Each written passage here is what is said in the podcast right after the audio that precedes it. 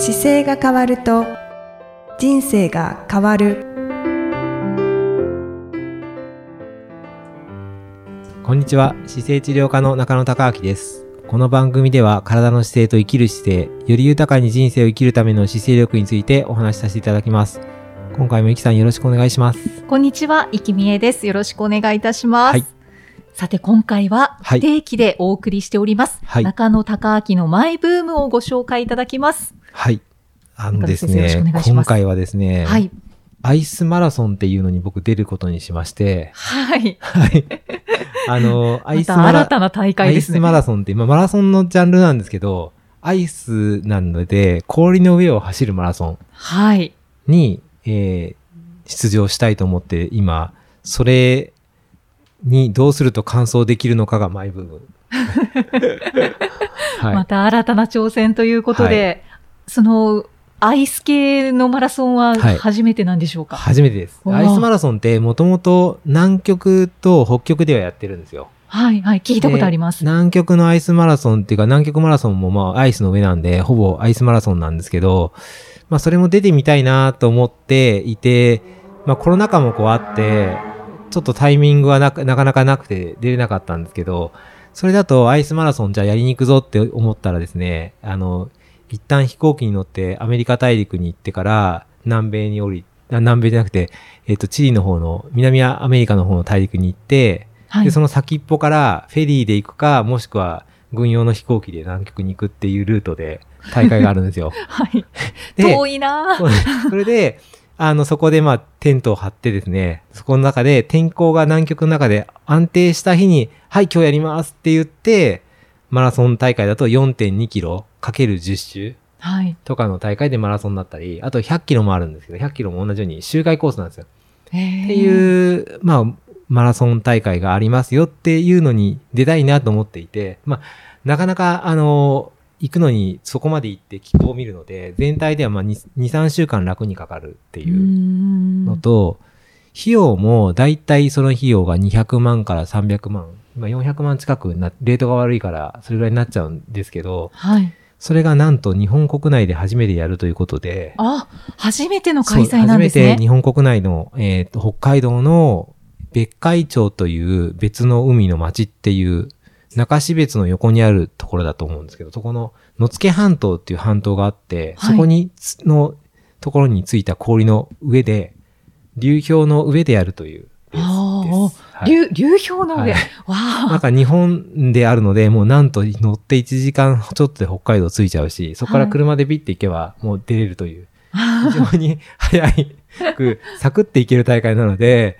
あのーこの話を聞いた時にちょっとやりたいなと思っていて、僕の一緒に砂漠行ったりするメンバーも参加するんですけど、ええあ、の、い行くって言われた時に、行きますってバーってその同じラインにダダダダって来て、もう10人ぐらい決まっちゃいましたけど、ああ、本当ですか？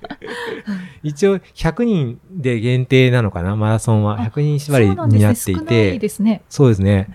まだ多分この放送が聞いた瞬間だったら空いてるのかもわかんない。一応先着順でオープンしているはいるんですけどね。ああ、はい。はそうないんです。でその大会に今出るために、じゃあマイナス、だいたい気温がですね、マイナス20度って言われているので、ああ、やっぱり寒いですね。はい、マイナス20度に、まあ、行くための服を全く今持ってないし、マイナス20度で走る服装が何が適切なのかがちょっとイメージがつかないので、それを探しながらワクワクしてるかあ あ、そこがマイブームです、ね。そうそう、めちゃくちゃ楽しくて、あ、マイナス20度って、今まで例えば、補給するときに水、ボトルに入れるじゃないですか。はい。絶対入れられないんですよ、凍るから。ああ。だからこれはボトルじゃなくて、多分、あの、なんだろう、レレジャー用とかの多分お湯入れる、レジャー瓶に多分入れて、袋で開けれ、あ手袋つけた状態で開けて飲むしかないんだなとか、うんうんうん給水。が。あそのでもあんまり喉乾かなそうですよね。どうなんでしょうね。だから自分の息が多分苦しかったりするから、あ、じゃあそれ息をが入るときに多分こう目、マスクしてて、ゴーグルしたりだろうなとかっていうのをいろいろ考えながら、はい。あの準備をするときにこうちょっと書き出して、何がい一番いいんだろうって考えながら今やってる。何か買ったりはされたんですか？まだ買ってないですよ。あの、今ずっと、あの、考えながら、もなんだろう、情報がどこにあるかなって探しながら、同じことしてる人とかのやつ見て、で、はい日本で僕が使うにはどれがいいんだろうって。だから一回多分、ちょっと視察、それ12月、2月にやる大会なんですけど、2月の、いつだっけな、2月12日に、はい。えーはあつある大会なんで、うんそれまで。での間にちょっと一回練習したいなと思ってはいますけど、練習？うん。ですか？うん。練習、だからマイ思ナス。想するということですか？いや、思想っていうか多分寒いとこ行って走れば練習になると思うんで。寒いとこ行って走ってみるとか、で、多分なんかこうやってした方がいいかなとかが多分思いつくのかなと思って。あそうですね。確かにはい行ってみないとちょっとわかんないですね。そうなんです。とか行って走ってみて、で、多分問題点をかいちょっと解消してもう一回やってみるとかってやっていくと、まあ何回かやれば、42キロだから6時間足らずだと思うんで、はい。あの、なんとかなるんじゃないかなと思いながら探すのが楽しみな感じです。うん走れるのかなっていう感じですよね。普通にはきっと走れないですよね。多分ね、走れると思いますよ。走れるけど、条件がちょっと難しいんだと思います。あの、ちゃんと着地したりできないと滑りやすいとかだから、走れ、はいちゃんと走れてれば多分走れると思います。あ、じゃあ本当に姿勢の実験になりますね。そうですね。はいなんか、そういう意味では面白い実験になるのかなと思ってはいるんですけどね。はい。うん。そのマイナス20度っていう寒さに僕が強いのか弱いのかとか、なんか、んそういうのもわかんないから、まあ、いろいろ未知数で面白いですね。そうですね。はいなんかちょっとツルツルしてるのかなとか。そうですね。はいうん。ツルツルもしてそうですよね。そうですねその上に雪が乗っかってたりするはずだから、まあ、あ、なんか、なんかコツがあるんだろうなと思いながら、うんはい。でもいっぱいこういう、あの、ゆ雪の上系のやつって今までも大会はあるんですよね。250キロぐらいはソリ引いて走る大会とか、えー、日本国内で日本はないです。あの、あ北極とかで引いてたりとか、えー割とそういう大会があるから今それを検索してみて何着てるんだろうとか。何持ってるんだろう、何食べてんだろうって考えていきながらちょっと調べるっていう。楽しいですね。そんなことをししてますね、今。えーはいマイブーあ、ムは。アイゼンなんでしょうかね、やっぱり。走るときは。えっとね、トレランのシューズで走れちゃうと思われます。えー多分そうなんですか。うん寒すぎるから。で、えーっと、アイゼンもチェーンタイプ、ワイヤータイプってあって、ランニング用の、ヨーロッパに多分そういうモデルが結構あるんですよね。ヨーロッパのモデルので、そういうランニング、ヨーロッパの人たち雪の上走る人もいるんで、その人たちのやつをちょっと見てみて、で、走りやすそうなやつをちょっと片っ端から使ってみたいなと思うんですけど、それを使うためにわざわざ多分寒いところに行かなきゃいけないっていうだけで。それがなんかあれですね、な、悩ましいけど多分面白いんだろうなと思って今考えてます。ああ、これまでは暑いところは走ったことありますよね。そうですね。ね砂漠マラソンねそうですね。は寒いところはまだ、そういう意味ではまだ体験してないけど、まあでもこれができたらできたで、あ、でもクロスカントリースキーはやりましたけどね。ああれも寒かったけど。ねうんまあでも運動量がこれと同じぐらいあるのかな。本当は多分クロスカントリースキーとかの方が向いてんでしょうけどね。アイスマラソンだからね。ああ。で、も普通に、あの、走る感じだから、まあこれ走れたらいろいろやれる可能性が広がるのかなと思いながら今。そうですね。あ、だけどクロスカントリーされてるので、大体服装はなんとなくイでもね、どうなんだろう。クロス。クロスカントリーの時は、マイナス20まで行ってないんですよね。行っても高ったか多分0度とか。だからもう一段階寒いので、全然違いますね。マイナス、そうですね。マイナス20度違うから、そのマイナス20度をどうやっどのウェアでカバーできるのかっていうのもなんかちょっと楽しみですね。はい。うわあ、どんな感じなんでしょうか。ね、どうなるんでしょうね。2月の10、その開催される13日 ?12 日か。12日に開催されると、一応、あの、ホームページには、はい。あの、べ天候的にはマイナス20度程度が普通で、はい冷えるとマイナス30度になり、暖かい。いとマイナス10度まで上がりますって書いてあるんですけど、うわーともあれ、自然環境のスポーツだけに自然に合わせるのは人間です。天候の変化に対応できるように準備してくださいっていう、書いてますね。差が激しいんですけれども。で、氷は割れないかって書いてある質問に対しては、はい。寒い気候で水深が浅いために全面が凍ってて、平均的に2メートル程度で岸に近いと数十センチは凍ってるらしく、はい。50センチ以上の氷だからまず割れることはないですって書いてある。あと、雪上には雪が積もっています。表情には雪が積もっています。踏み固める感じになるので、硬い雪面のような状況が予想されますっていうふうに書いてある。あますねあ。じゃあやっぱりちょっと滑りそうな。ですかね。はい制限時間も一応、えっ、と、6時間、38キロ地点で6時間半が関門になるって書いてあるから、まあ、それが多分、最終が6時間半が関門で、そこからだから多分7時間ちょっとが多分最長くなるのかな、一番。うんうんうんっていう、はいまあそんなことを書いてますね。うそうなんですね。このね、本当に、ちょっと楽しみな、答えが、答えがないというか、何やってもいいんですけど、どうすると走るかだけ考えなきゃいけうんない。そんな、はい、ことが書いてあって、ね、どうなるのか、ちょっと楽しみですね。そうですね。みんなやったことない人がほとんどだと思うんで、で、あとはい天候が多分これだけ差が出るから、その時の天候に順応できて多分早い人が早いんだと思うんですよね。うん、まあそうですよね。うん順応できる人が。何ができるかがわかんないけど、ちょっとバリエーションとしては、いろんなケースを考えなきゃいけないんだろうなとは思いますね。はい。はい。浅川先生も。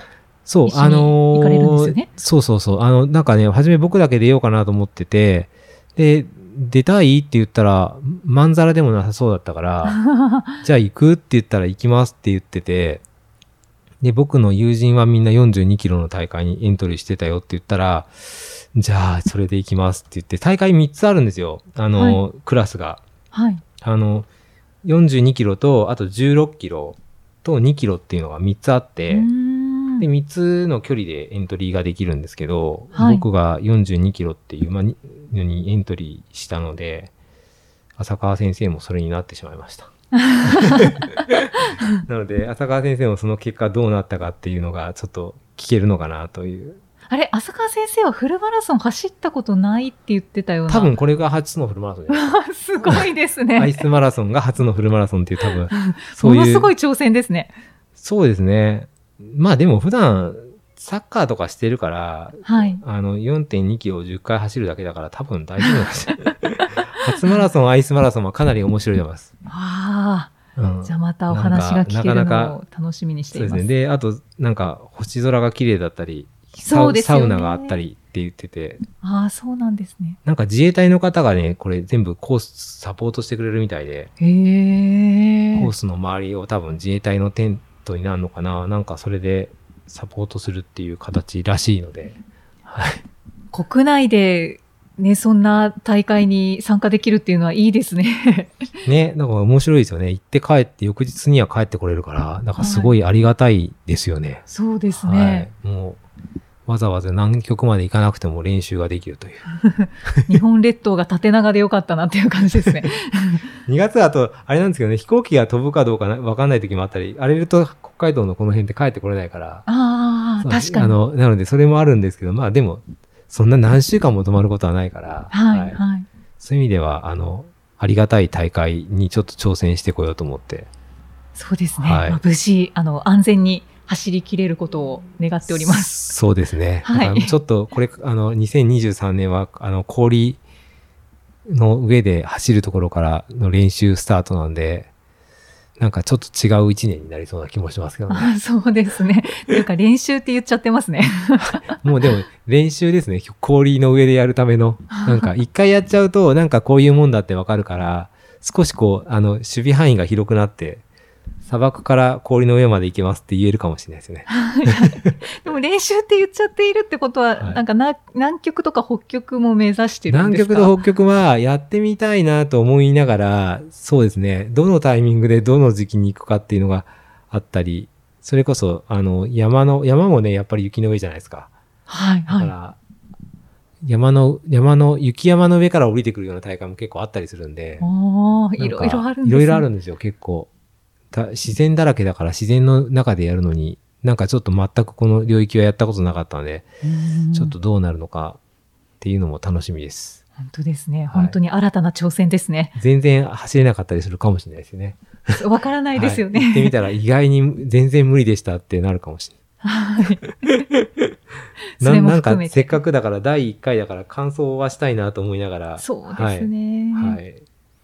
第1回やって第2回やらない可能性もあるので、こういう、ああ。こういう大変なやつは、あの、やってみないとわかんないところが多分そうですよね。あると確かに。思うので、はい。せっかくなのでなんか、感想したいなと思ってます。はい。はいまあ、それも含めてきっと楽しんでいらっしゃるんだと思います。はいぜひ、はいあの、もしごお聞きになって、これはで家のそばだから出たいぞと思った方とかもね、いるかもしれないし、そんな方でも大有利ですよね。そうですね。海町の方だと多分、はしょっちゅう走れるから、はい。あと北海道の方も多分近い、近いというよりはなんかなんだろう。もしかすると練習しやすいところななので、意外に、そうですよね。出れちゃうかもしれないし自分の周りで練習して、はい。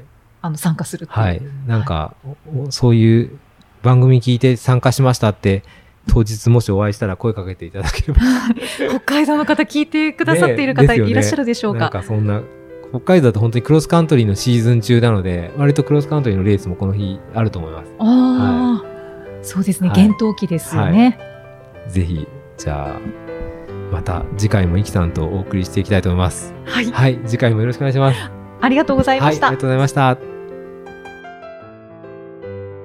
この番組では姿勢や体についてのご質問、そしてご感想をお待ちしております。ご質問とともに年齢、体重、身長、性別をご記入の上、中野生態東京青山のホームページにありますお問い合わせフォームからお送りください。体を見直す時間は人生を見直す時間である姿勢治療科の中野孝明でした。